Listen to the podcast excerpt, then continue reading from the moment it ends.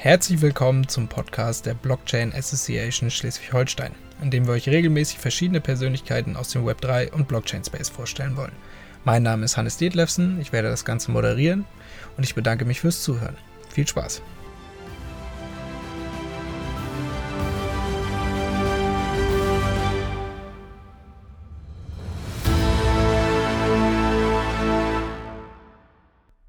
Disclaimer. Die Inhalte des Podcasts dienen ausschließlich der allgemeinen Information und stellen keine Anlageberatung dar. Erwähnte oder vorgestellte Technologien, Projekte oder Unternehmen werden nicht empfohlen oder beworben, sondern ausschließlich zu Informationszwecken erwähnt. Heute haben wir Valentin Kalinov, COO bei der International Token Standardization Association, kurz ITSA, zu Gast. Wir wollen heute die Kryptogeschichte aufarbeiten und chronologisch die einschlägigsten Events der letzten Jahre beleuchten. Schön, dass du da bist, Valentin. Stell dich gerne einmal kurz vor. Ja, hallo Hannes und danke für die Einladung. Ähm, hallo an alle Zuhörer, Zuschauer äh, in dem Podcast. Mein Name ist Valentin Kalinov. Ähm, meine Kryptoreise begann schon 2016 auf der Uni. Ich habe so einen Blockchain-Kurs äh, besucht äh, und die Professorin damals hat mir so ein Praktikum in Berlin angeboten bei einem Startup und da haben wir uns so mit dem Thema Smart Contracts, Ethereum äh, auseinandergesetzt. Das war komplett neu für alle, gab es keine Infos. Ähm, Ethereum war schon online, äh, als ich gekommen bin. Äh, mein erster Arbeitstag war an dem Tag von diesem DAO-Hack. Äh, was wir gemacht haben damals war also Ausbildung, Content äh, für die Leute aufklären von dem äh, von der ganzen Technologie. Und das äh, Endprodukt von das Ganze ist ein Buch namens Token Economy, veröffentlicht von äh, Sherman Washington. Äh, jetzt ist die neueste Ausgabe gekommen dieses Jahr. Also ich kann ich äh, gerne weiterempfehlen, das Buch für Leute, die neu in die Kryptoszene gekommen sind und vielleicht so wollen, so brauchen so eine Einführung, generell Einführung in das Thema. Äh, später äh, habe ich so an mich so ein bisschen mit dem Thema Blockchain, Nachhaltigkeit befasst. Äh, am Institut für Kryptoökonomie an der Wirtschaftsuni Wien haben wir so ein kleines Projekt, relativ kleines Projekt mit der Stadt Wien entwickelt. Ähm, ja, ich war da Projektmitarbeiter. Äh, das Projekt hieß, äh, wie hieß das? Kulturtoken äh, da wollte die Stadt einfach so ein Token oder ein Anreizsystem für die Bürger schaffen, äh, einfach die Leute äh, so belohnen, äh, wenn sie mit der U-Bahn in die Arbeit fahren, anstatt mit dem Auto. Da haben die Leute Tokens bekommen und mit den Tokens könnte man so diese Tokens äh, bei ja, Kulturveranstaltungen in ganz Wien verwenden für Rabatte oder Sonderangebote für Tokenhalter.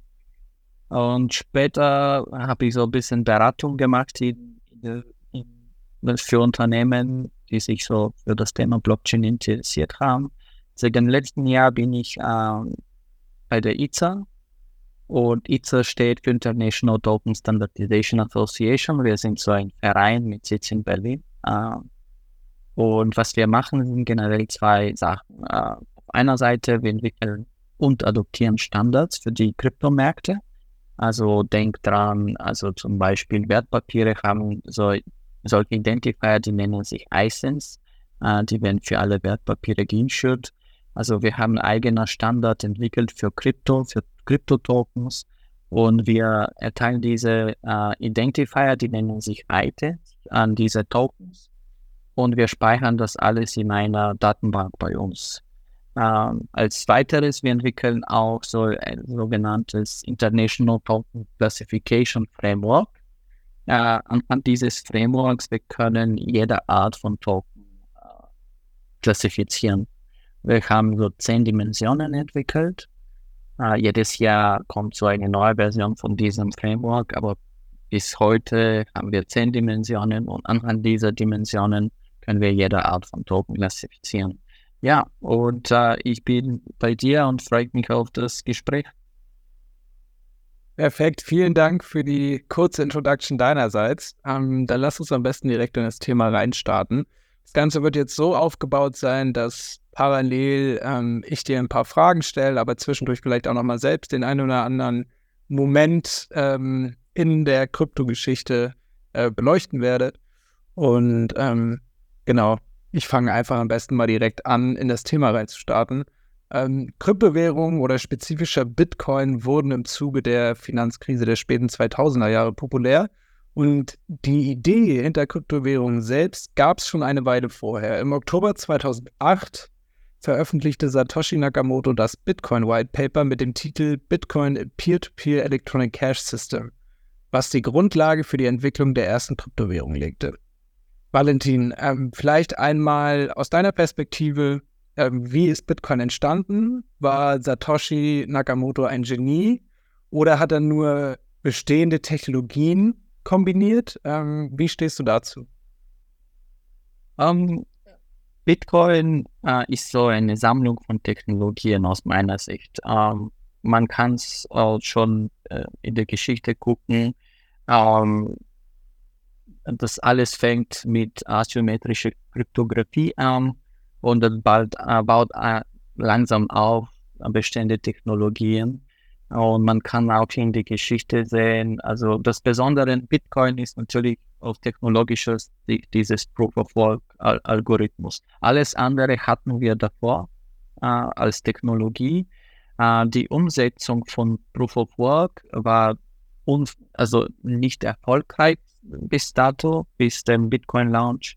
Es gab äh, natürlich Versuche von äh, äh, andere Vorgänger, also diese Hash-Cash-Krypto, äh, da haben sie zum ersten Mal erfolgreich Proof of Work eingesetzt. Aber ich, man muss zugeben, Satoshi oder also entweder eine Person, eine Gruppe von Menschen, also aus meiner Sicht war Satoshi so eine Gruppe von Menschen und vielleicht eine Person hat nur online kommuniziert mit der ganzen Community, aber äh, das ist einfach, die haben es erfolgreich alle bestehenden Technologien kombiniert, damit einfach Bitcoin entsteht. Äh, und so ist das Ganze, das Ganze gestartet. Und ich glaube, sie wurden auch motiviert durch die ähm, auch Finanzkrise und was auch davor passiert ist. Also auch der Zeitpunkt war für den Launch war, glaube ich, auch äh, ziemlich gut, würde ich sagen. Ja.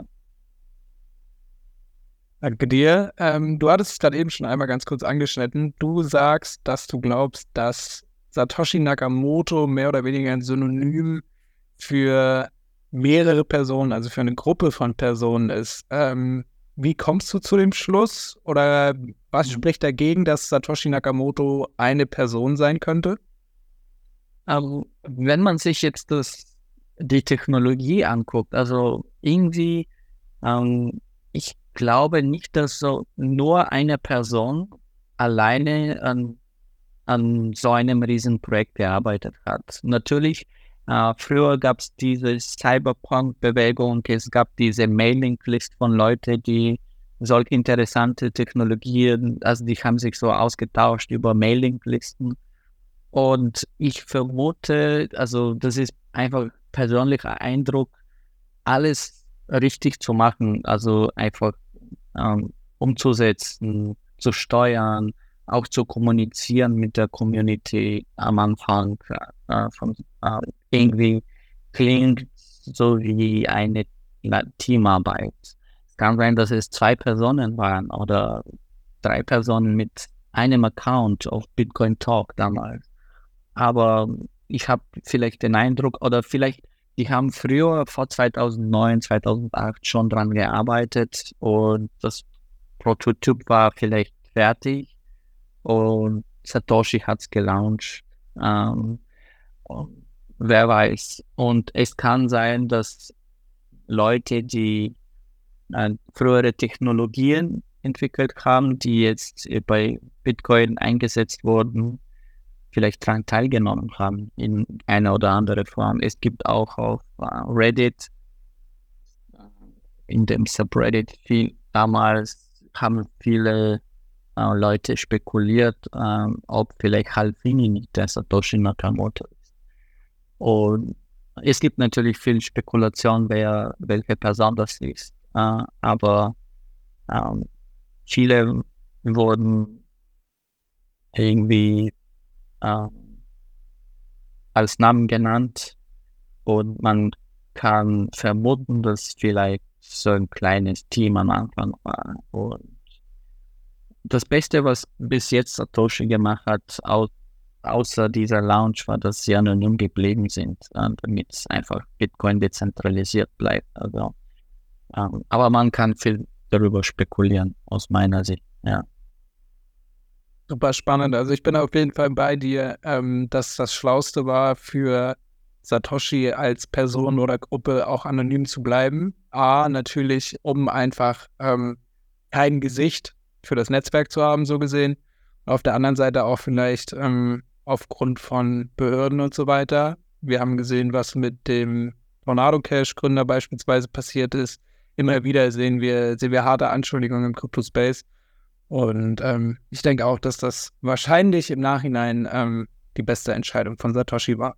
Um jetzt ähm, auf den Zeitstrahl ein bisschen weiterzugehen, Januar 2009 wurde das Bitcoin-Netzwerk dann tatsächlich gestartet und der erste Block, der sogenannte Genesis-Block, wurde produziert. Drei Jahre weiter, 2012, kamen dann Colored Coins auf. Was sind Colored Coins und ähm, wo ist vielleicht ähm, die Brücke zu den heutigen Ordinals oder BRC20 Tokens?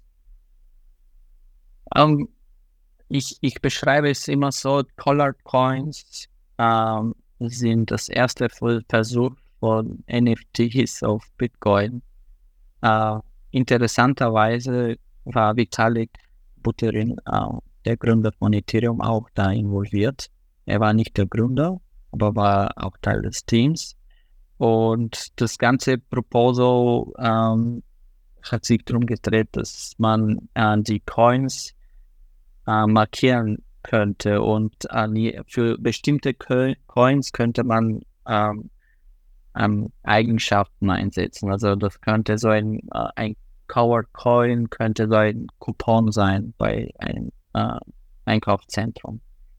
Ich weiß nicht, ob sie überhaupt was auf, live auf dem Bitcoin-Netzwerk geissued haben, aber das Konzept wurde gut beschrieben und äh, war eigentlich das erste Versuch, in diese Smart Contract Geschichte zu kommen, obwohl es, es war kein Smart Contract, aber da waren die ersten Herausforderungen zu sehen, glaube ich. Auch Vitalik hat es vielleicht gesehen.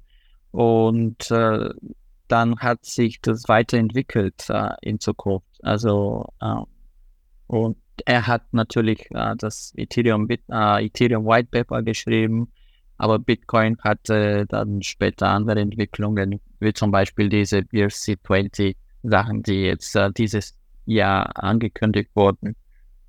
Ja. Alles klar, dann lass uns gerne mal direkt, war das gerade eben schon angesprochen, in den Oktober 2013 springen. Dort erschien das Ethereum White Paper. Ähm, genau, wie du schon sagtest, Vitalik Buterin hat dieses White Paper veröffentlicht mit dem Titel Ethereum, a Next Generation Smart Contract and Decentralized Application Platform. Ähm, Im Prinzip legte dieses White Paper die Grundprinzipien und das Konzept der Ethereum-Plattform und den Grundstein für die Entwicklung ähm, von Smart Contracts und dezentralen Anwendungen.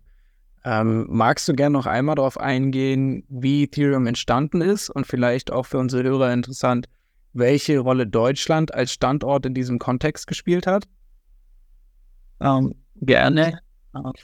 Eigentlich uh, interessanter Fakt. Mein, wir waren so in Coworking Space damals gemeinsam mit Ethereum. Also die waren unsere Nachbarn. Und ich werde mich vielleicht eher auf Deutschland fokussieren, was da passiert ist.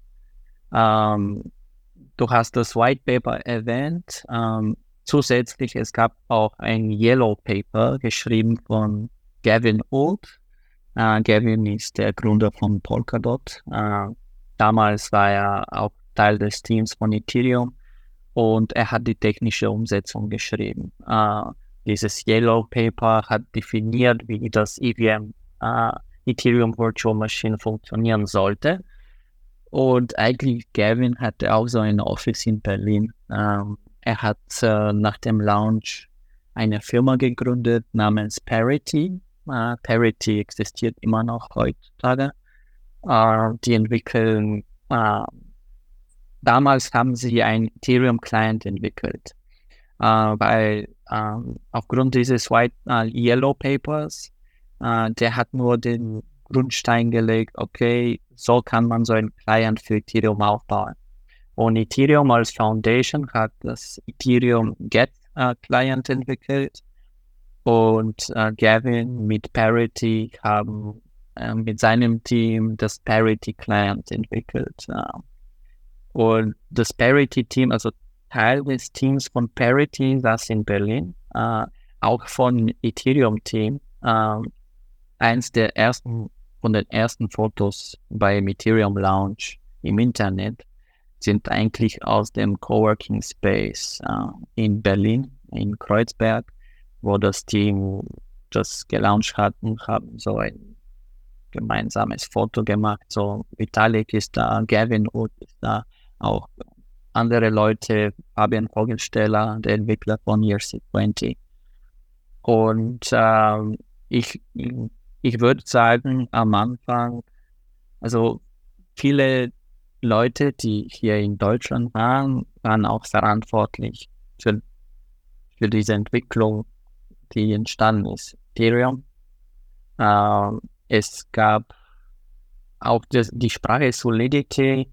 Äh, einer der Hauptentwickler oder Maintainer von Solidity heißt Christian Reitenwiesner, glaube ich, Dr. Reitenwiesner.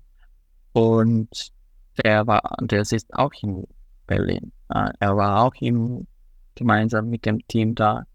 Also man weiß es nicht oder wurde nicht oft erzählt, aber ähm, es war viel los in Deutschland. Damals war viel los nur in Berlin, würde ich sagen, da, weil die ganzen Teams und äh, die Cyberpunks waren da in Kreuzberg. Also wir hatten das Glück äh, damals, dass wir einfach im gleichen Coworking Space mit denen waren.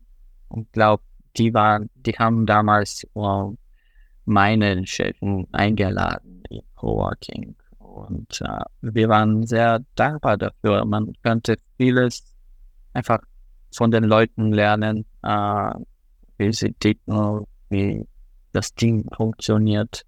Ähm, eigentlich ein, ein, also ein Zimmer da war ein äh, Gavins Office. Also, aber er hat dann schnell äh, ausgezogen, hat Parity gegründet. Und jetzt ist er nicht bei, nicht mehr bei Ethereum, aber das sind, ja, das hat sich weiterentwickelt. Auch Charles Hoskinson war auch Teil des Teams, also nicht für lange, aber jetzt hat der Cardano, also ich glaube, von dem ursprünglichen Team ist nur Vitali äh, geblieben, von dem Gründerteam. Äh, Joseph Lubin, ich weiß nicht, ob er beim Gründerteam dabei war, aber der hat Consensus gegründet in New York, glaube ich. Und, ja, also das hat sich, ich muss sagen, das hat sich schnell entwickelt. ja. Auf jeden Fall. Und auch super spannend, dass du auch tatsächlich dann doch mit denen im Büro saßt. Also in Bezug auf Berlin ist uns immerhin das Girly Testnet geblieben. ja. ähm, genau, dann weiter auf den Zeitstrahl. Februar 2014. Die in Japan ansässige Bitcoin-Börse Mt. Gox meldet Insolvenz an und gibt an, dass sie rund 850.000 Bitcoin im Wert von circa 450 Millionen US-Dollar verloren haben. Im Juni 2015, ein Jahr später, startet die Ethereum-Blockchain tatsächlich, nachdem eine erfolgreiche Crowdfunding-Kampagne durchgeführt werde, wurde. Und Ethereum ist somit die erste Plattform für Smart Contracts und D-Apps. August 2017, wir springen wieder zwei Jahre, und zur Bitcoin-Blockchain wurde Segwit aktiviert, was zu einer Spaltung innerhalb der Bitcoin-Community führte und in einem Hardfork endete. Mittlerweile existieren die ursprüngliche Bitcoin-Blockchain und die abgewandelte Version Bitcoin Cash. Valentin, was versteht man unter dem Segwit-Update? Ähm, worüber hat die Community zu diesem Zeitpunkt diskutiert und warum hat diese Diskussion am Ende tatsächlich zu einem Hardfork der Bitcoin-Blockchain geführt? Um, ähm, also ich glaube, das hat auch hängt vielleicht mit Ethereum zusammen ein bisschen indirekt, aber es gab dieses, es gibt immer noch diese Scaling-Debatte für Bitcoin äh, und äh, auch ähm, das war auch bei Ethereum immer die Frage nach dem ersten Bullrun. Man hat es gemerkt, okay, Transaktionskosten sind gestiegen, aber Segwit war ähm, kein Scaling Proposal. Ähm, es war so ein erstmals ein Sicherheitsupdate. Ich glaube, das hat auch das Netzwerk auf äh, Lightning vorbereitet, ähm, hat so eine Sicherheitslücken gedeckt. Und das Wichtigste, Segwit hat versucht, die, dieser Blockspace, ähm, Speicherplatz von den Bitcoin-Blocken zu erhöhen, ähm, künstlich sozusagen. Also die haben jetzt nicht offiziell die 1 Megabyte Blöcke auf 2 Megabyte gesetzt. Die sind immer noch 1 Megabyte, aber die haben so einen Teil der Transaktionen, diese Signaturen getrennt von den Transaktionen, damit sie so ein bisschen mehr Platz im Block schaffen. Und eigentlich die Diskussion damals hat sich um diese Block-Size-Debatte gedreht. Ähm, ähm, Segwit wurde als Softfork angedacht am Anfang. Es, es war ein Softfork, also ein Softfork würde bedeuten, dass wenn alle updaten, das sollte eigentlich funktionieren. Wenn du auch nicht, nicht dein Client oder dein Miner nicht updatest, solltest du immer noch an dem Teilnetz, äh, am, am, am, Netzwerk teilnehmen. Ähm, also das war keine Pflicht. Natürlich, man muss, bräuchte, um das Update zu aktivieren, eine gewisse Menge an Teilnehmer äh, damals. Es gab viele Diskussionen, wie das soll, äh, wie soll das stattfinden, wann soll es passieren. Ähm, und äh, die ganze Debatte ist zu einem Horror für die Bitcoin-Community geworden. Also man muss sich vorstellen, in 2017, ich glaube, das ist im August passiert mit dem äh, Update und die Diskussion war schon vielleicht so ein Jahr lang, äh, äh, als seit der, seitdem die äh, Core-Developer das angekündigt haben. Und äh, wir haben alles nachverfolgt. Ich glaube, bis dato hatten wir so ganz wenige, also äh, ganz auch weniger Erfahrung mit Blitz und Hardforks und Softforks. Wir hatten nur die Erfahrung von Ethereum wegen dieser DAO-Hack ähm, und dem Ethereum Split in zwei. Ein. Und bei Segwit war die Debatte so hart. Es sind, äh, es ist, Teil der Community hat sich gesplittet und hat gesagt, nein, wir wollen größere Blöcke und wir gründen äh, Bitcoin Cash. Äh, also gründen meine ich, sie werden Bitcoin forken durch Hardfork und dann nutzen sie die Originalgeschichte von Bitcoin, aber werden jetzt in andere Richtungen mit größeren Blöcke. Und äh, Segwit passiert und der Bitcoin Split splittet erstmals in zwei, in Bitcoin und Bitcoin Cash. Da war natürlich die Diskussion und die Panik. Was ist jetzt das äh, Original Bitcoin? Die Leute waren unsicher. Äh, aber da hat man ganz schnell herausgefunden, BTC das Original ist und nicht BCH. Und ähm, das war vielleicht die, die größte Drama in der Bitcoin-Community, auch bis heute. Ja. Aber mal sehen, was wir in Zukunft auch haben. Aber äh, ja, das waren schwierige Zeiten für die Community natürlich. Ja. Es gibt viele Details, also man kann sich auch einlesen, falls die Leute das interessant finden. Es gab auch Spekulationen mit, äh, wie die Miner das verhindern wollten, weil schon ein Miner, so Bitmain oder so Hardware-Entwickler hatte schon ähm, ein Patent eingetragen, wie man so bessere Meinungen also einsetzt und sie durch Segwit könnten sie an Hash-Power verlieren oder so. Es gibt jede Menge Info online und das war ein Riesenthema damals. Heutzutage, wenn man jetzt ins Krypto einsteigt, kriegt man das überhaupt nicht mit. Ja.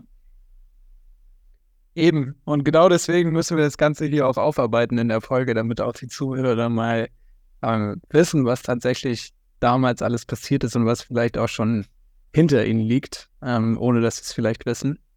Ähm, parallel zu dem, was ähm, mit dem Segwit-Update passiert ist, 2017 auch Folgendes passiert, nämlich ein Crypto Bullrun, bei dem die berüchtigten Crypto-Kitties zusammen mit ICOs das gesamte Ethereum-Netzwerk teilweise verstopften, was zu einem starken Anstieg der Gasgebühren führte.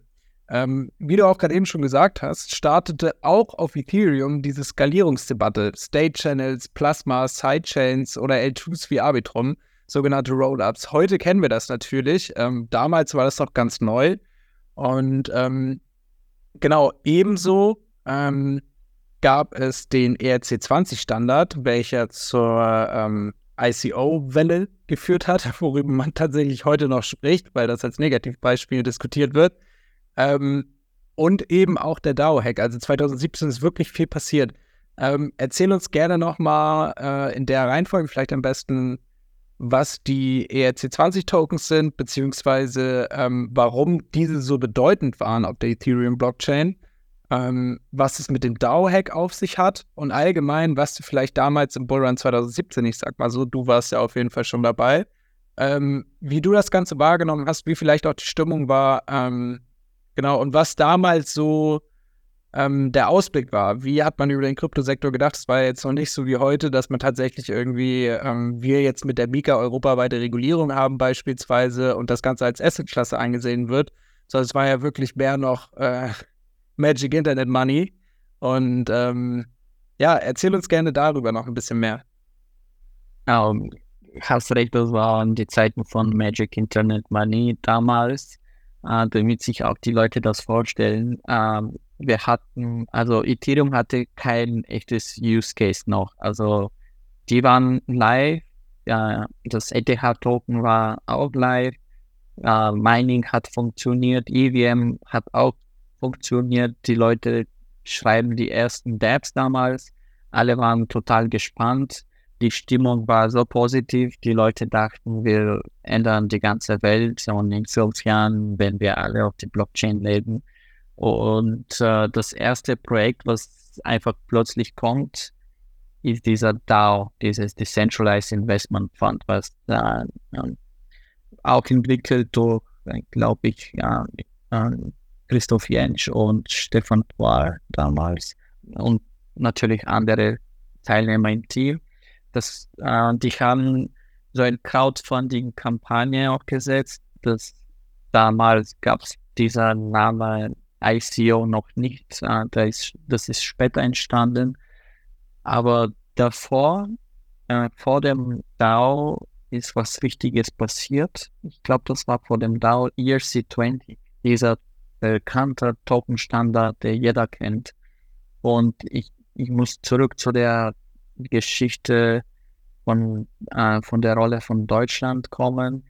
ERC20 äh, wurde von Fabian Bogensteller entwickelt, also, also das proposed äh, sozusagen. Er hat dieses Jahr äh, die Community angeboten, hey Leute, wir brauchen so einen Standard, für diese ERC20, äh, für diese Tokens, dann entsteht ERC20.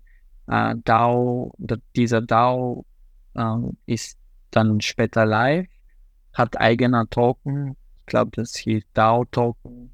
Ich weiß nicht, ob das ein ERC20-Token war, aber der Standard war schon, glaube ich, live. Und natürlich ist passiert dieser DAO-Hack. Äh, ich, ich war auch damals, ich habe so eine kleine Menge gekauft, einfach zu testen. Ja, und man muss sich vorstellen, damals gab es keine schöne Wallet wie heutzutage.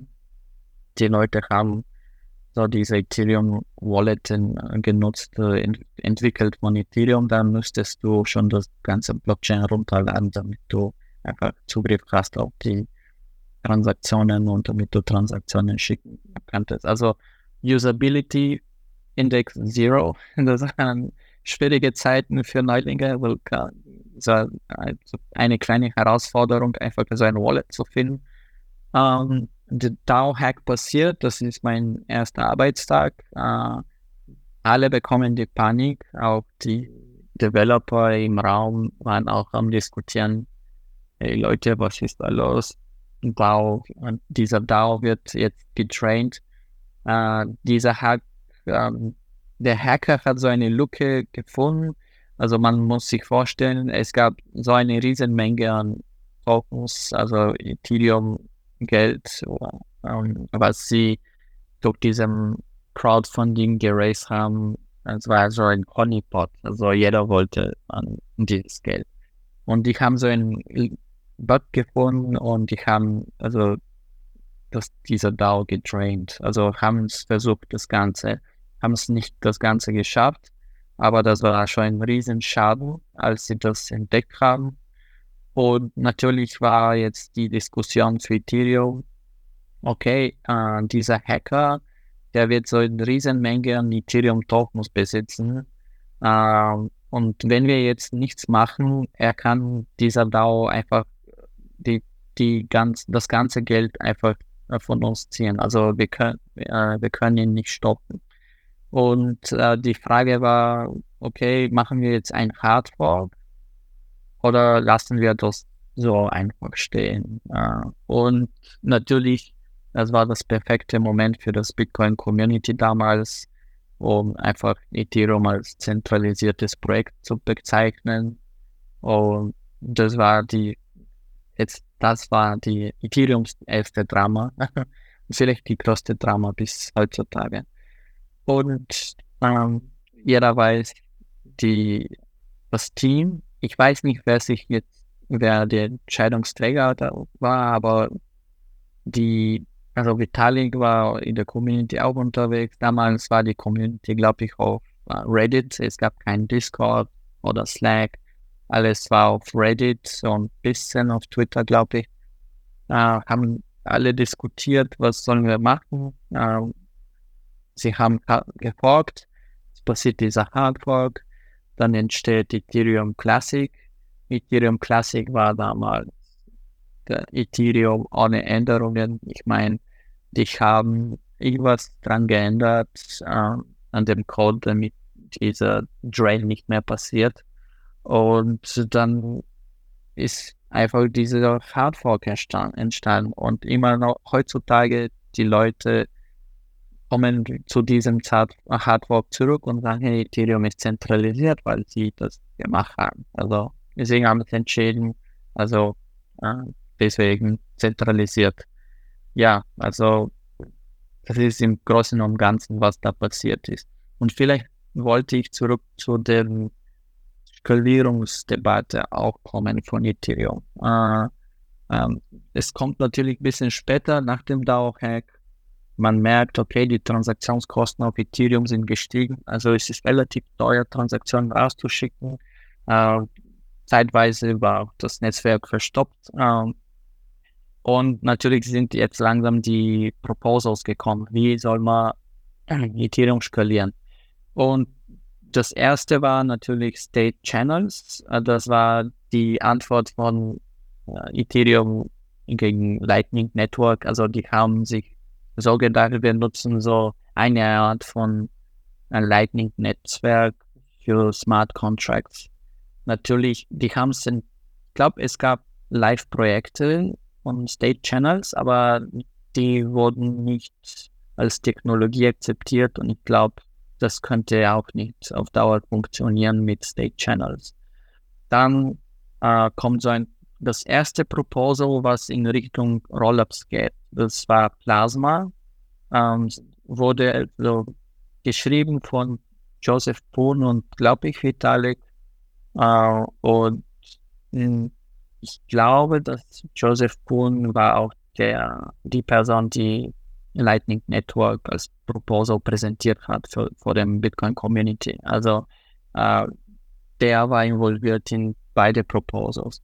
Plasma war so eine Art von erster Entwurf von Rollups. technologisch hat es ein bisschen anders funktioniert. Die Idee war aber ähnlich. Ähm, natürlich, äh, es kamen auch die Debatten über Sidechain, äh, vielleicht, äh, ob man Sidechain, äh, äh, die parallel zu Ethereum laufen, also launchen sollte. Und dann später hat sich alles so ein bisschen kristallisiert mit den Rollups und äh, die Rollups sind die ersten, also Protokolle, die einfach an dem Scale, also die Scaling-Debatte, also Scaling-Problem lösen. Also zum Teil natürlich, man kann sehen, die Transaktionen auf Ethereum sind immer noch teuer, aber heutzutage, ja, Vitalik hat auch das ganze Ethereum äh, Roadmap gepublished, glaube ich, heißt es. Da erwähnt er, wie eigentlich in Zukunft Ethereum skalieren soll und äh, Rollups sind nur der erste Schritt. Äh, es kommen andere Sachen auch dazu. Aber das war der erste Schritt, ja. Perfekt, vielen, vielen Dank für die ausführliche Antwort. Also sehen wir ähm, ERC20 Standard einfach, um sich eben auf den Standard zu einigen, um Prozesse schneller durchführen zu können und eben auch damit die verschiedenen Smart Contracts mit diesen Token auch interagieren können. Ähm, der DAO-Hack im Prinzip, ähm, genau wie du sagtest, ein Venture Capital Fund auf der Blockchain, die haben Geld eingesammelt, dann kam es zu dem Hack, welcher dann eben dazu geführt hat, dass viele der Ethereum-Investoren ähm, sehr unglücklich waren darüber, dass ihre ETH jetzt weg sind ähm, und es entsprechend dann Community getrieben ähm, zu dieser Hard Fork zwischen Ethereum Classic und dem heutigen Ethereum-Netzwerk kam, wie wir es jetzt kennen, also ETH. Ähm, genau, wobei man dazu auch sagen muss, also du sagtest jetzt gerade eben, ähm, dass da vorgehalten wird, Ethereum sei zentral. Am Ende des Tages, zumindest beide Meinungen, ähm, geht ein Hardfork nur durch, wenn die Miner das Ganze akzeptieren, beziehungsweise die Miner die neuen Updates drauf spielen. Entsprechend würde ich jetzt sagen, ähm, wenn überhaupt vielleicht Miner getrieben, da könnte man dann natürlich von der Zentralisierung reden, aber dennoch ähm, ist es eben so, dass auf verschiedenen Ebenen, sage ich jetzt mal, ein Konsens gefunden werden muss und zuletzt eben auf der Ebene der Miner. Also von daher ähm, ich sag mal so, Ethereum ist sicherlich wahrscheinlich weniger dezentral als Bitcoin, aber dennoch ähm, ist es wahrscheinlich nicht ganz so schlimm, wie, wie Bitcoin mag es gerne mal erzählen. Ähm, vielleicht jetzt noch mal drei Jahre weiter zum Sommer 2020, auch bekannt als DeFi Summer. Ähm, genau, der DeFi Summer ist, ähm, bezieht sich auf das Jahr 2020 in der zum ersten Mal praktikable Alternativen zum traditionellen, zentralisierten Finanzwesen entstanden sind. Sogenannte dezentrale Applikationen, die eine Reihe von Finanzdienstleistungen wie Yield Farming, Kreditvergabe und Aufnahme sowie Versicherungen anbieten, ohne dabei auf Intermediäre wie Banken oder Regierungen angewiesen zu sein. Ähm, damals gab es DeFi-Plattformen wie Compound, Aave und Curve und diese haben mit ihrem eigenen Governance-Token ähm, Belohnungen für Nutzer eingeführt die als Liquidity Mining bezeichnet werden. Liquidity Mining ermöglicht es wiederum Nutzern Erträge zu erwirtschaften, sich an der Governance zu beteiligen und diese an dezentralen Börsen gegen Fiat einzutauschen. Ähm, einige Investoren entwickelten damals schon DeFi-Farming-Strategien, indem sie ähm, versuchten, ihre APY zu maximieren. Ähm, welche Projekte, ich hatte jetzt gerade eben schon einmal gesagt, Compound Aave Curve, ähm, welche Projekte waren damals besonders relevant? Und bestehen diese heute noch? Ähm, wie es vielleicht jetzt auch gerade in der heutigen Zeit, wir sehen super viele Projekte, die jetzt aus dem, aus dem Boden schießen, sage ich jetzt mal, gerade im DeFi-Space. Auch da haben wir super viele Forks einfach von bestehenden Projekten, die irgendwie minimale Anpassungen nur durchführen. Ähm, was würdest du sagen? Welche Projekte waren damals besonders relevant? Bestehen diese heute noch und haben diese sich vielleicht auch als Blue Chips jetzt etabliert? Oh, auf jeden Fall Maker äh, MakerDAO äh, war auch relevant damals. Mhm. Bevor wir zu DeFi gekommen sind, war natürlich die Frage ähm, also über Stablecoins sehr äh, relevant. Äh, wir brauchen so Stable Value in, in Krypto und da ist äh, Maker entstanden mit DAI. Die erste Version hatte nur so Ethereum als Collateral erlaubt für DAI. Und äh, das war, glaube ich, das erste nützliche äh, DeFi-Protokoll auf Ethereum, was eigentlich auch heute besteht und äh, viele Leute nutzen. Äh, natürlich, ähm, bevor wir zu dem DeFi Summer kommen, waren viele Projekte schon live.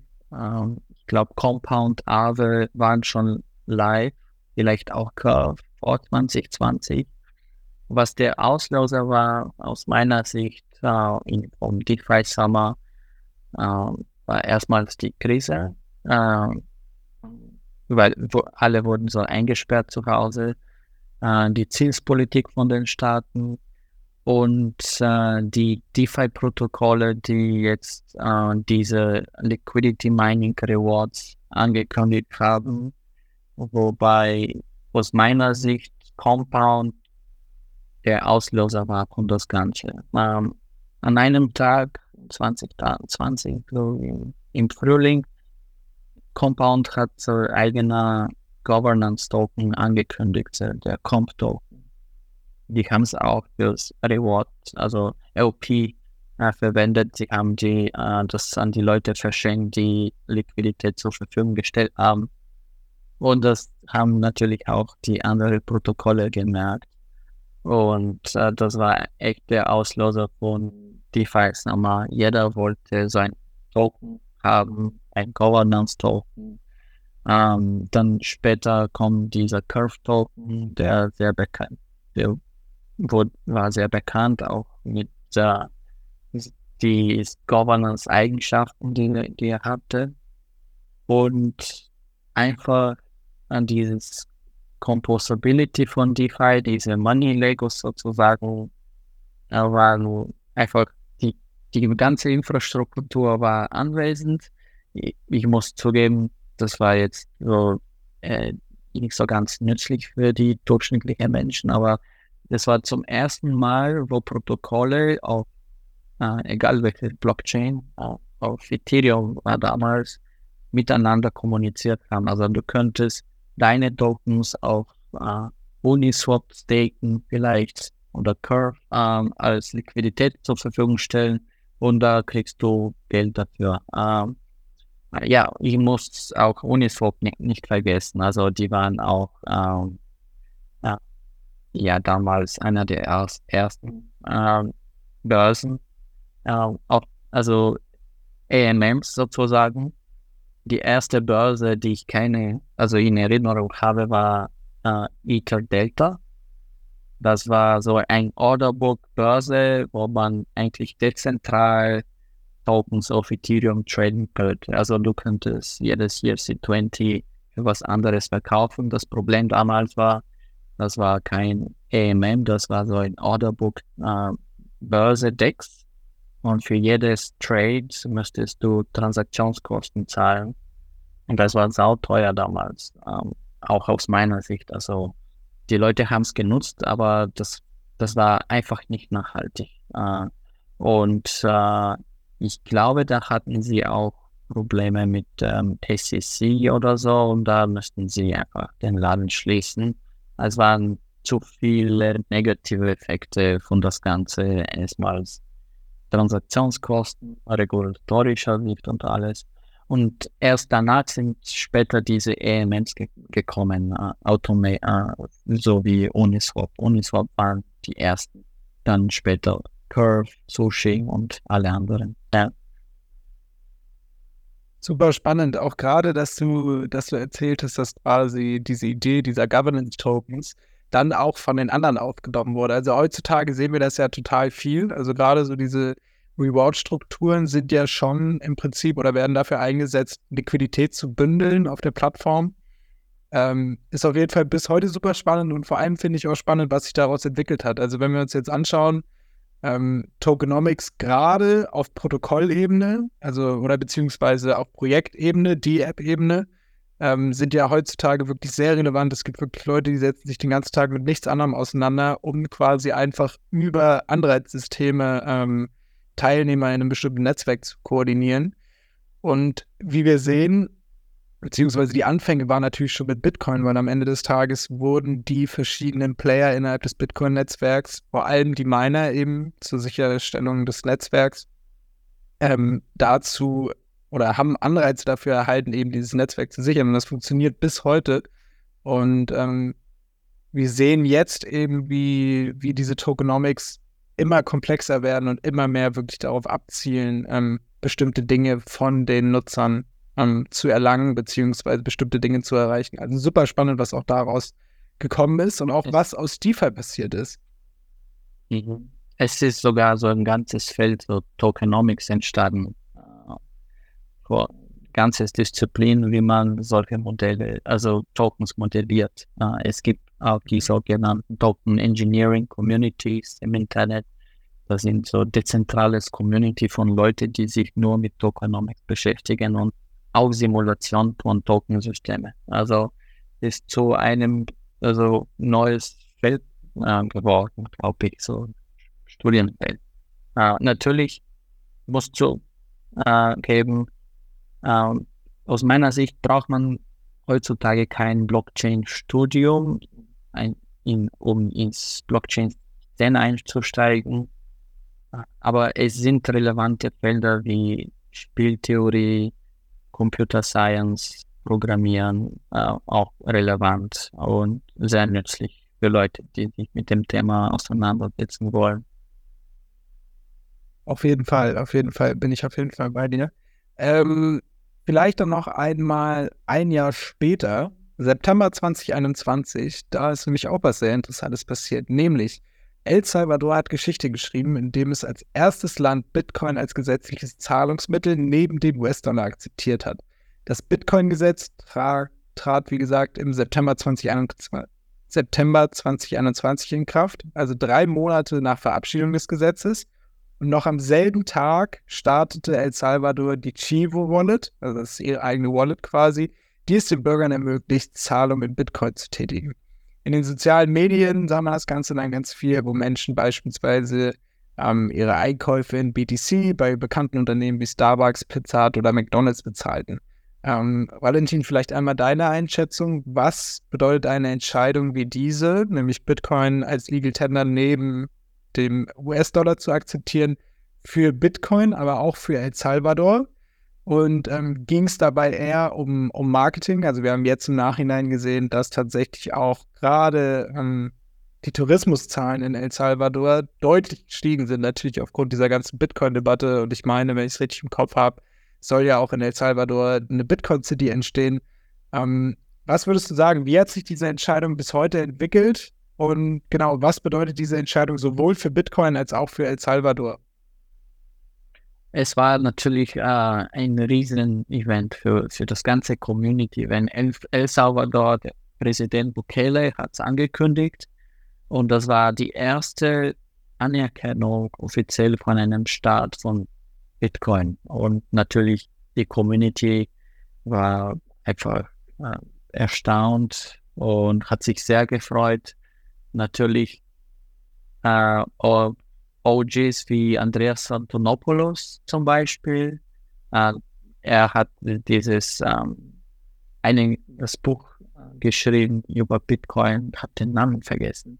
Weil ein Buch, was ich natürlich empfehlen könnte von Andreas Antonopoulos, der war nicht so ganz ähm, ähm, an dieser Geschichte interessiert, weil er dachte, okay, das wurde einfach als Marketing genutzt.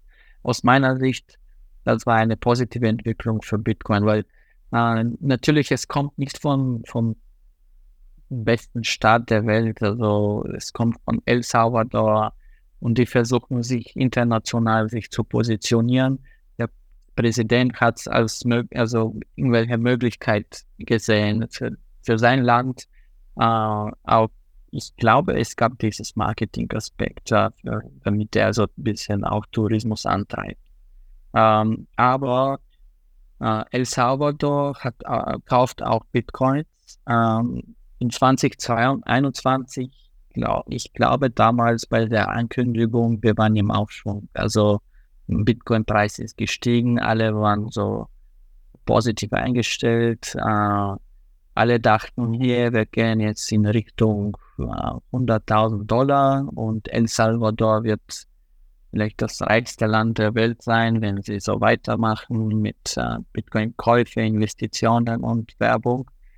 Äh, natürlich dieser Chivo Wallet, der war Custodio. Der ist, ich glaube, das ist ein Custodio Wallet, was der Staat entwickelt hat für die Bürger. Uh, und ein äh, paar Statistiken dazu. Ich glaube, ins El Salvador vielleicht um die 50 Prozent der Leute haben Internet. Uh, das sind 6 Millionen Leute da.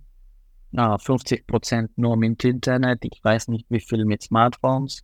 Und natürlich vom Ausbild Aus Ausbildungsniveau ist es nicht hoch genug, um Bitcoin zu verstehen für viele. Und natürlich die Nutzerzahlen waren ganz niedrig.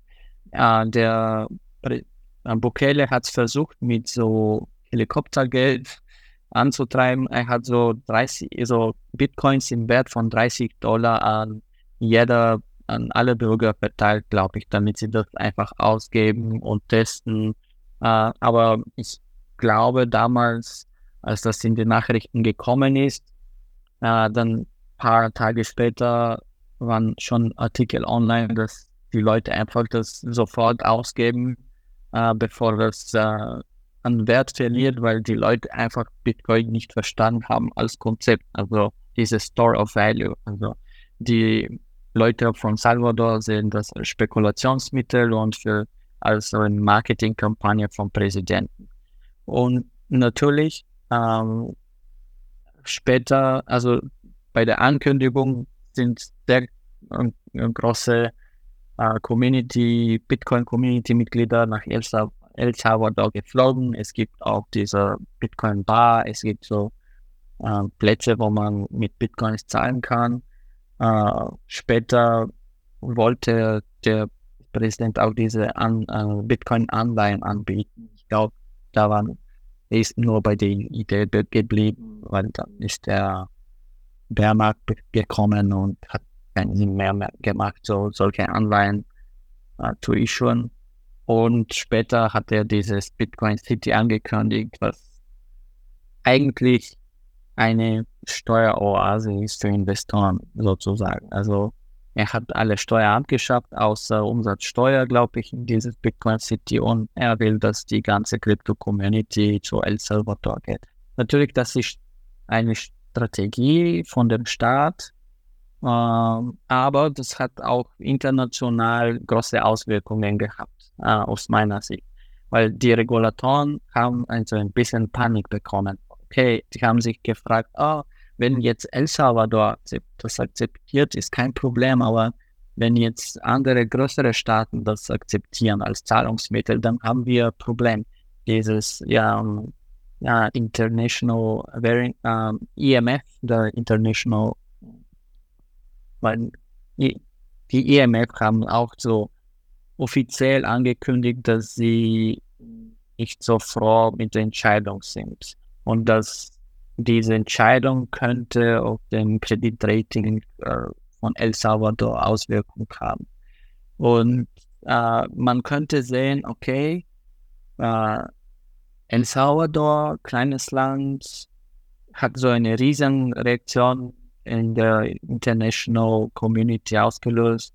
Also man kann sagen, man könnte offiziell sagen damals, okay, die haben Angst vor Bitcoin, also die großen Player, äh, die, dieses Establishment. Also aus meiner Sicht war positiv auch für Bitcoin.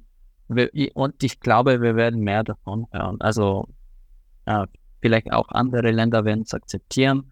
Äh, El Salvador wird auch andere Projekte ankündigen, auf jeden Fall. Und äh, aber wir müssen vielleicht abwarten, bis zum nächsten Bullmarkt. Äh, und El Salvador ist natürlich ein Land, die sind, die haben auch andere Probleme. Es ist nicht damals, ich kann mich daran erinnern, der Präsident war ständig auf Twitter, ähnlich so wie Donald Trump, der hat jeden Tag über Bitcoin getweetet, war auf Konferenzen und alles. Ich glaube, äh, das war auch nicht nachhaltig auf Dauer. Also äh, als Präsident hast du auch andere Ver also Aufgaben. Ja. ja. Auf jeden Fall. Ähm, dann kommen wir jetzt zum nächsten Ereignis, Mai 2022. Terra Luna stürzt ab, woraufhin im Juni 2022 die Terra Luna Kettenreaktion beginnt.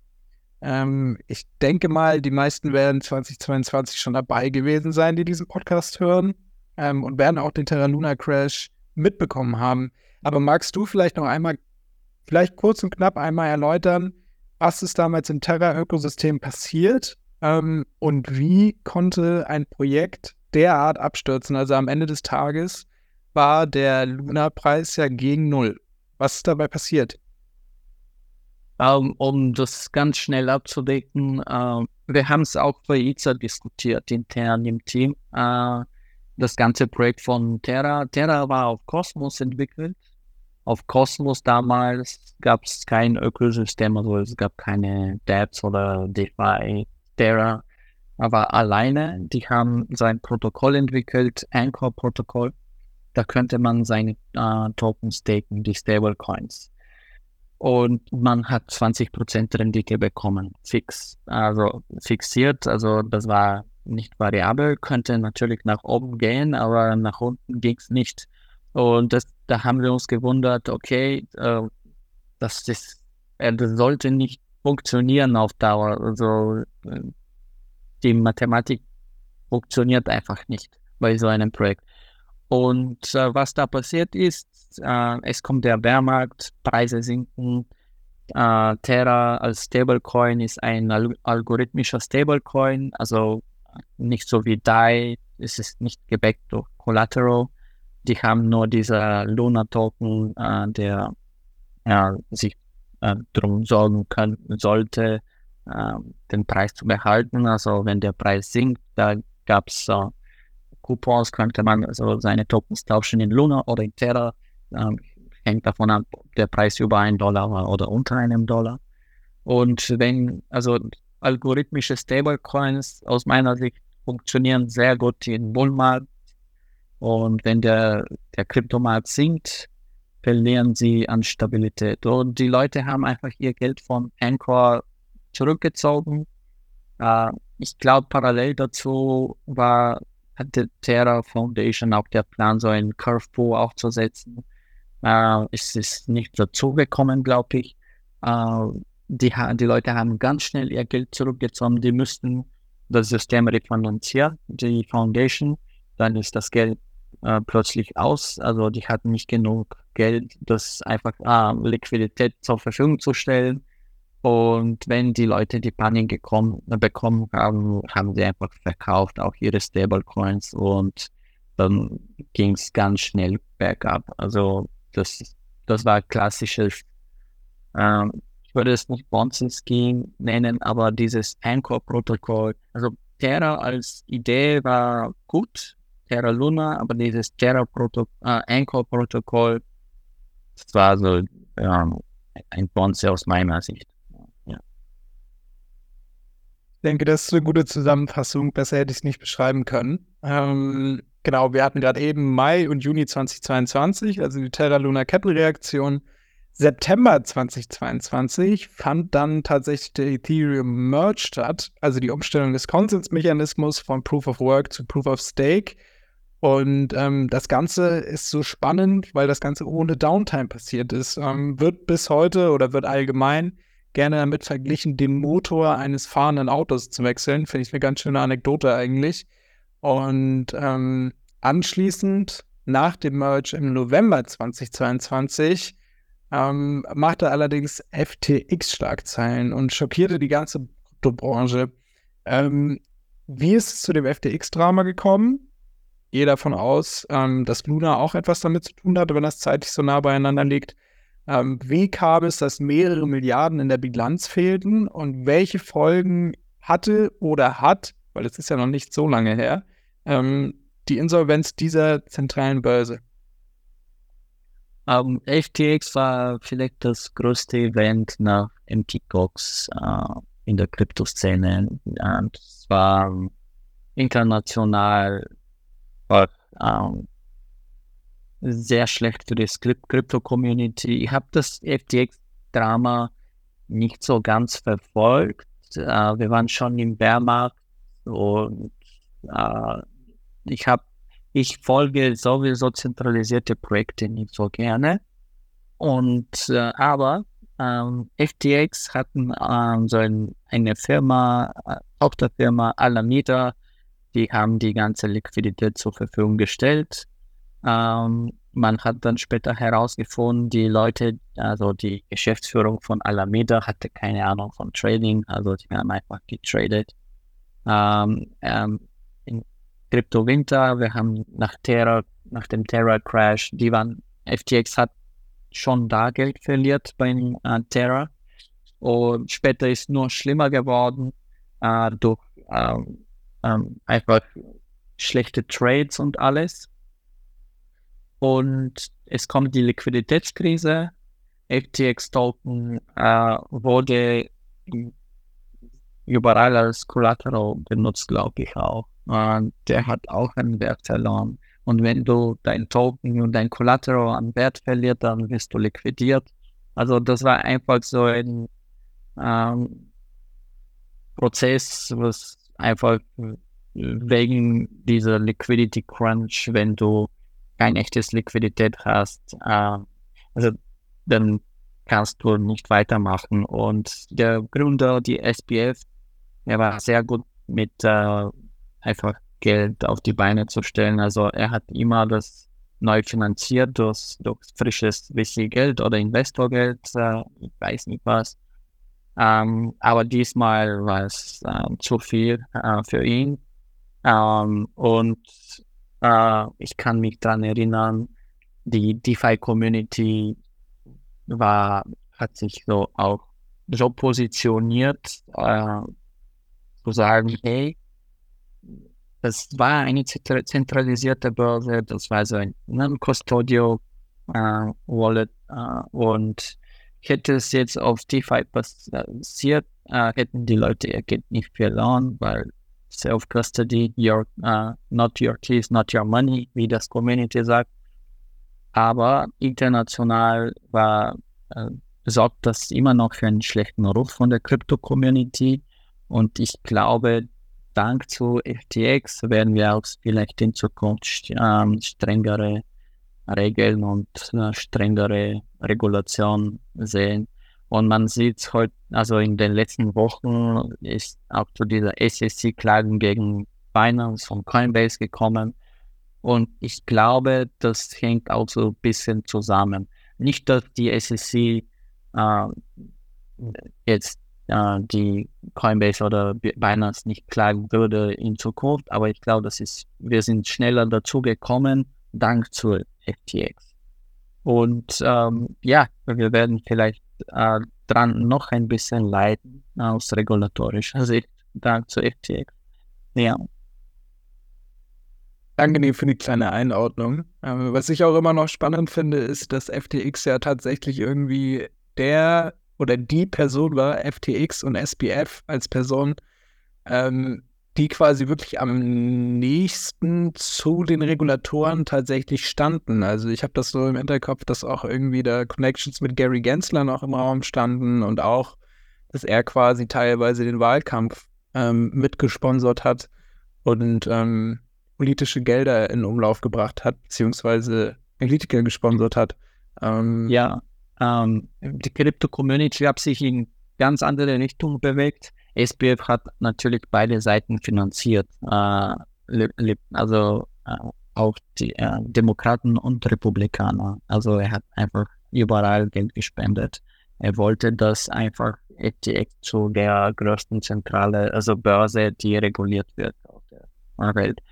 Ähm, aus vielleicht, das war ein gutes Ding, dass FTX geplatzt hat, sonst hätten wir jetzt mit SPF kämpfen müssen und äh, seine Freunde im Kongress. Ne?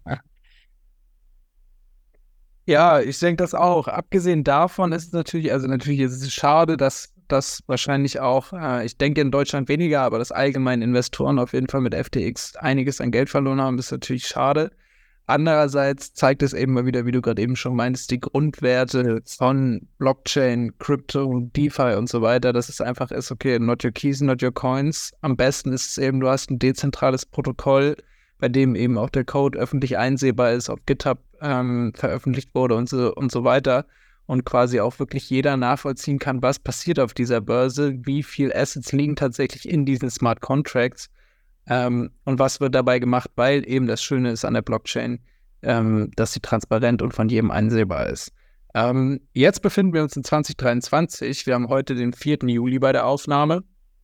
Und ähm, mittlerweile sieht es gar nicht mehr so schlecht aus. Ich habe das Gefühl, wir sind ein bisschen aus dem Bärenmarkt raus. Ähm, und auch allgemein das Sentiment ändert sich ein bisschen, wobei ich auch heute gelesen habe, dass die ähm, Google Searches nach Bitcoin ähm, jetzt wieder gebottomt sind, also quasi auf einem auf einem lokalen Low sind, was wiederum bedeutet, dass das Interesse tatsächlich sehr, sehr zurückgegangen ist in letzter Zeit. Ähm, genau, wir haben aktuell verschiedene Themen, die man ein bisschen beleuchten könnte. Wir haben den Bitcoin Spot ETF, wo es jetzt verschiedene Unternehmen in Amerika gibt, die diesen anmelden wollen. Bisher wurde er zurückgewiesen, aber ähm, das sieht soweit alles ganz gut aus. Allgemein haben wir die regulatorische Unklarheit in den USA und wiederum regulatorische Klarheit in Europa mit der Mika. Ähm, wer daran interessiert ist, gerne auch nochmal eine der letzten Episoden abchecken. Ähm, da haben wir die Mika ausführlich beleuchtet.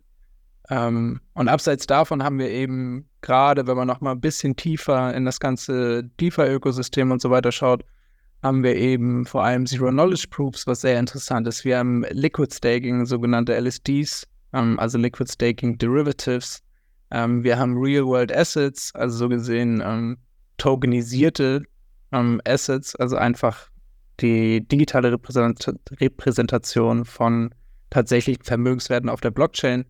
Und wir haben ähm, als Trend, meiner Meinung nach, ähm, aktuell Layer 2s, gerade auch mit ähm, Base, der Blockchain, die, also der Layer 2, die Coinbase vorgestellt hat, auf dem OP-Stack.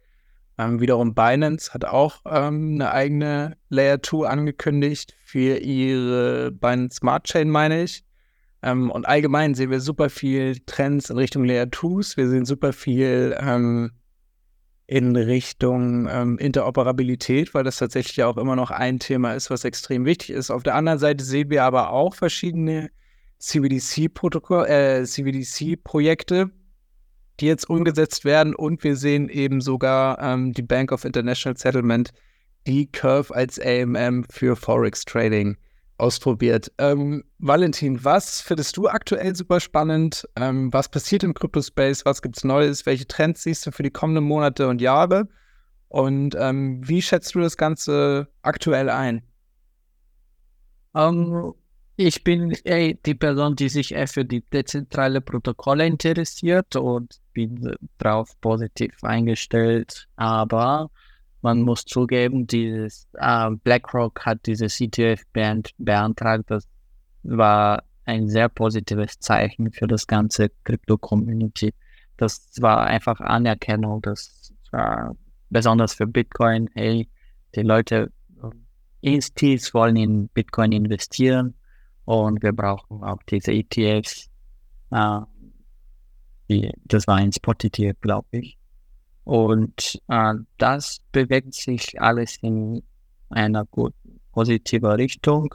Aus regulatorischer Sicht, das, was die EU geschafft hat mit Mika, ist nicht das Beste, aber ist zumindest was Gutes. Ähm, wir haben jetzt klare Regeln, obwohl äh, bei, bei dem Zeitpunkt, wo Mika rausgekommen ist, war das schon veraltet, weil die haben, glaube ich, äh, NFTs und DeFi nicht so ganz gut abgedeckt äh, mit Mika. Äh, aber äh, trotzdem, ähm, es ist ein guter Versuch. Äh, wir bewegen uns vielleicht in eine positive Richtung in Europa. Ähm, in den USA besteht die Unklarheit, aber ich glaube, die Amerikaner sind auch äh, viel schneller beim Entscheidungstreffen. Also ich kann jetzt nach meiner Einschätzung, also es kommt jetzt zu kein Kryptoverbot in den USA. Also es gibt auch sehr viel VC-Geld ist investiert in Krypto. Viele große Projekte sitzen in den USA, äh, sind auch da gegründet worden. Und ich glaube, da USA wird sich auch bald anders äh, positionieren. Ähm, mal sehen, ob es gut oder schlecht ist für die Community. Natürlich Europa, die Community in Europa hat sich gefreut äh, über diese äh, Klagen von SSC, haben gehofft, äh, darauf gehofft, ah, okay, vielleicht ziehen diese Startups nach Europa. Aus meiner Sicht ähm, wird das vielleicht eher nicht passieren, weil das Geld ist einfach in den USA. Also viele Investoren, VCs haben das Geld in den USA und äh, viele Startups gehen lieber da als in Europa, aber das ist eine Frage, also andere Geschichte, eine andere Diskussion sozusagen. Ja, aus meiner Sicht, ich war immer so ganz interessiert an die Rollups, besonders die ZK Rollups.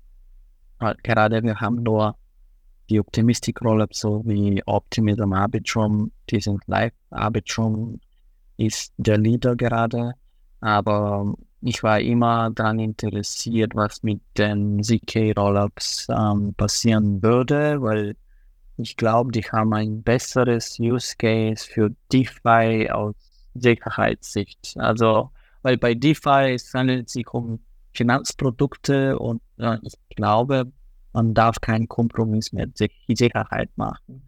Und bei Optimistic Rollups entsteht theoretisch die Gefahr, dass sie vielleicht äh, irgendwann mal gehackt werden. Natürlich, bis jetzt ist nie passiert, ist nur in der Theorie, aber interessantes Konzept. Ähm, Real World Assets, ich glaube, das wird äh, auch ein Auslöser sein für Krypto und auch würde auch für Anerkennung sorgen, weil wir werden zum ersten Mal äh, echte äh, Assets, echte Werte auf den Blockchain bringen. Das würde, also bis jetzt hat sich Blockchain irgendwie nur so virtuell bewegt. Also alles, also was gebaut wurde, wurde nur für das Internet gebaut. Und wir sehen, äh, es gibt äh, Unternehmen, die Aktien auf Krypto bringen oder vielleicht Immobilien. So MakerDAO hat das auch angekündigt. Sie akzeptieren auch Real, Real World Assets Collateral. Collateral. Das wird sich in Zukunft, glaube ich, auch ändern. Und es gibt so viele Real World Assets auf diesem Planeten. Also das würde äh, natürlich so eine positive Auswirkung auf Krypto haben, äh, auf, äh, als Anerkennung. Und äh, natürlich, äh, das sind nicht die einzigen Trends, die ich sehe, aber das sind, glaube ich, die zwei großen. Das ein drittes Trend sehe ich vielleicht DAOs. Ähm, wir hatten bis jetzt eher Misserfolge mit DAO Governance und alles. Äh, es hat sich immer zentralisiert. Ähm, DAOs sind auch ähm, also viele DAOs sind einfach zentralisierte Unternehmen, die Token äh, an die Community verteilen und nennen sich DAO und die alle Entscheidungen bringen, werden dann zentral getroffen. Ich glaube, wir brauchen so eine neue Art von Governance, so mehr dezentralisiert und eine andere Art von Voting, weil bis jetzt die 99% der DAOs haben dieses Coin Voting, so ein Coin ist ein, ist ein Vote und das sorgt für Zentralisierung. Die, die Person mit dem meisten Geld kann sich die meisten Stimmen kaufen, äh, mit diese Tokens einfach. Und wenn du 51 Prozent des Total Supply erreichst, dann kannst du bei jeder Entscheidung mitwirken. Wir, haben's, äh, wir haben zahlreiche Beispiele, wo Governance, Coin Voting bis jetzt nicht funktioniert hat. Und ich glaube, wir werden vielleicht in Zukunft so andere Arten oder bessere DAOs sehen, äh, hoffe ich. Und natürlich, natürlich das Scaling, äh, diese Skalierungsdebatte von Ethereum wird, ich glaube, für äh, uns lange Jahre beschäftigen, also mindestens noch zwei, drei Jahre. Äh, es, es passiert einfach langsam. Das sind keine einfache Technologien. Da, da wird also weltweit koordiniert zwischen Developer. Äh, das, und man muss auch verstehen, das wurde nie gemacht. Also Ethereum und die Crypto-Community macht Sachen, die bis jetzt nie gemacht wurden. Äh, es ist nicht so wie eine neue Webseite aufzubauen, wo man einfach sich die bestehende Code-Snippets vom Stack Overflow oder GitHub holt. Also das wird alles, das ist alles Cutting-Edge-Technologie. Und es dauert länger, bis man alles testet, äh, alles bespricht, wird auch international koordiniert. Äh, aber ich sehe, dass, also ich war immer äh, sehr begeistert von der Krypto-Community und von die ganze Krypto-Szene und ich glaube, wir haben sehr gute Zukunft, kommt auf uns zu, aber wir müssen uns gedulden. Bei jedem uh, diesen Halbzeitzyklen gibt es, die Developer haben diese Aussage, hey, ja, im Bear Market bauen wir, im Bull Market verkaufen wir oder es ist jetzt die Zeit zu bauen. Also viele, es wird vieles Neues gebaut. Ich glaube, DeFi wird noch stärker sein in Zukunft. Uh, und am Ende des Tages ist es wichtig für Krypto und ihren Use Case zu finden. Uh, Krypto kann nicht nur im Internet existieren, uh, weil die Leute leben in der realen Welt und es muss irgendwie auch mit der realen Welt ähm, äh, interagieren. Sonst, wir können uns alle Bitcoins kaufen und wir werden alle Internet äh, äh Rich Kids, aber in der realen Welt, also da musst du auch was Positives äh, leisten für die reale Welt. Sonst als Industrie äh, sollst du vielleicht nicht so ganz existieren. Also, aber ich bin sehr positiv drauf. Wir brauchen nur noch ein bisschen Zeit und ein bisschen mehr regulatorische Klarheit. Ja. Perfekt, ich denke, das war ein schönes Schlusswort. Ähm, dem kann ich auf jeden Fall so nur zustimmen. Also super spannend, was gerade passiert und eben gerade ähm, diese Komponente, dass eben jetzt wirklich mal mit echten Use Cases ähm, probiert wird, Dinge zu schaffen, die eben bisher so noch nicht bestanden haben. Und das finde ich total spannend und ich bin sehr gespannt, was die Zukunft im Bereich Blockchain und Krypto bereithält. Ähm, Valentin, vielleicht noch einmal ähm, zu dir. Ähm, falls jetzt ein Zuhörer dich erreichen möchte, wie kann man dich erreichen? Ähm, oder wenn vielleicht auch einer der Zuhörer jetzt gesagt hat, okay, das hat sich gut angehört, ähm, was du hier erzählt hast und was vielleicht deine Ansichten sind, hast du Publikationen oder ähnliches? Wie sieht das aus? Veröffentlichst du irgendwo was? Kann man dich irgendwo erreichen? Und wenn ja, wo? Ähm, man kann mich natürlich bei ITSA erreichen und bei auf itza.global. Ähm, wir haben eine Webseite. Privat habe ich eine Blog-Webseite. Da schreibe ich in letzter Zeit nicht viel. Das heißt äh, blog.kalinov äh, mit doppelf.com. Da kann mich auch per E-Mail erreichen. Oder ich bin auf LinkedIn und Twitter äh, unter Kalinov äh, auf Twitter. Da kann man mich erreichen. Ja. Perfekt. Dann vielen Dank für deine Antworten, vielen Dank für deine Zeit. Ähm, gerne bis zum nächsten Mal und dir noch einen schönen Abend. Danke, Hannes. Danke für die Einladung und dir auch einen schönen Abend. Ciao.